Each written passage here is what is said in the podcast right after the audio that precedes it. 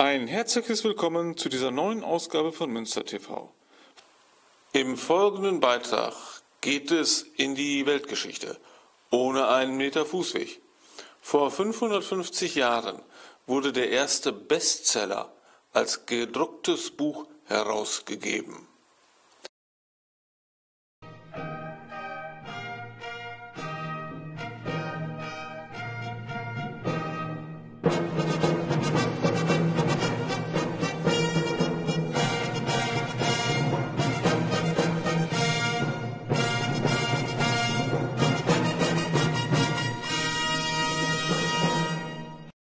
Westfalen, von dem ich berichten will, ist kein Rebenland, sondern ein Reckenland. Werner Rohlewink wurde als ältester Sohn des wohlhabenden Erbbauern Johann Schulte Rohlewink in der Gemeinde Lahr im Jahre 1425 geboren. Leider findet sich heute nichts mehr aus seiner Zeit auf dem elterlichen Anwesen.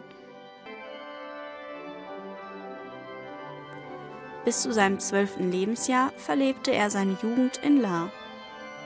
Dann kam er als Schüler auf die Stadtschule in Coesfeld. Werner Rohlewink ging später auf das Paulinum in Münster, um die Hochschulreife zu erlangen. Der erste konkrete Termin aus dem Leben von Werner Rohlewink ist seine Immatrikulation zum Wintersemester 1443-1444 an der Juristischen Fakultät der Universität in Köln. Es ist der 5. November 1448. Sein Eintritt in das Kartäuser Kloster St. Barbara im Süden der Stadt Köln direkt an der Stadtmauer. Olewings halbes Jahrhundert im Kloster in Köln ist von einem reichen wissenschaftlichen und schriftstellerischen Tun geprägt. Aus den 55 Klosterjahren sind 50 Titel von Büchern, Schriften, Predigten und Bibelauslegungen bekannt. Sein mit Abstand erfolgreichstes Werk war eine Universalgeschichte der Welt. Dieses Buch erreichte zu Lebzeiten von Werner Rohlewink 50 Auflagen mit einer Gesamtzahl von 100.000 gedruckten Exemplaren. Für das 15. Jahrhundert eine enorme Zahl, die ihm heute den Titel Bestsellerautor verleihen wird.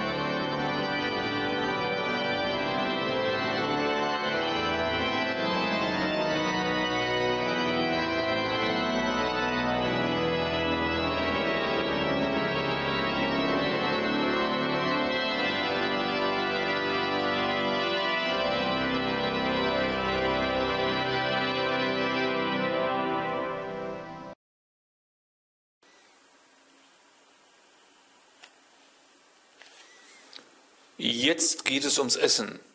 Oder auch nicht, je nach Sichtweise. Und es wird international.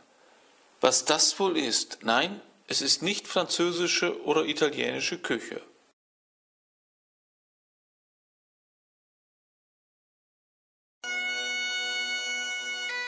Pumpernickel. Das Pumpernickel ist bekanntestes Produkt der westfälischen Küche. Als dunkel beschwarztes Roggenvollkornbrot ist es berühmt bis berüchtigt. Nichts für Feinschmecker. Dafür soll es gesund sein. Den Besuchern der Stadt Wissembourg, Weißenburg im Nordosten des Elsass, direkt an der deutschen Grenze, überrascht eine Tafel mit diesem Wort. Was hat Weißenburg mit dem münsterländisch-westfälischen Brot zu tun? Gar nichts. Mit Pumpernickel ist ein trinkfreudiges Männlein gemeint. Es ist seit über 500 Jahren das Wahrzeichen der Stadt. Also keine Konkurrenz für das Pumpernickelbrot.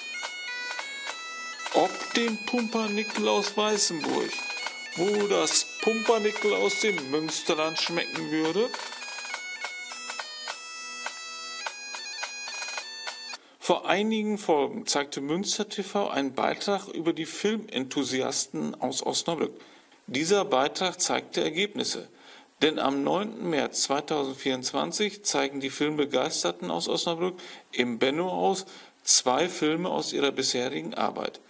Deshalb jetzt hier der Beitrag über Osnabrück mit dem Terminhinweis im Benno-Haus.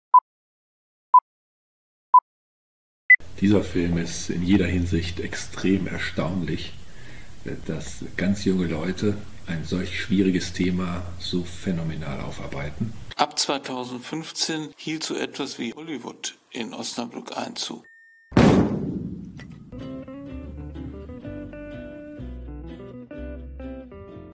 Bis zu 400 Menschen aus der Stadt und Umgebung schaffen mit viel Einsatz und Kreativität Werke in Spielfilmlänge.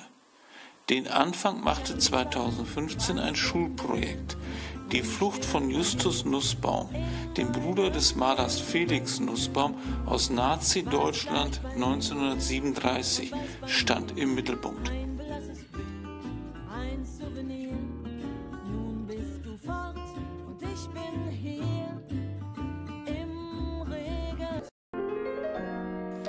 Aus diesem Schulfilmprojekt entstanden die Filmenthusiasten. 2020 folgte ein Beitrag über den Roman Der schwarze Obelisk des Osnabrückers Erich Maria Remarque, berühmt durch Im Westen nichts Neues. Mit ihren Ergebnissen kann sich Osnabrück dem Vergleich mit professionellen Arbeiten für das Fernsehen stellen. Die Filmenthusiasten aus Osnabrück würden gerne die Ergebnisse ihrer Arbeit auch in Münster zeigen. Kamera läuft und cut. Was? Das war sie schon. Die aktuelle Ausgabe von Münster TV. Bis zur nächsten Ausgabe eine schöne Zeit und auf Wiedersehen.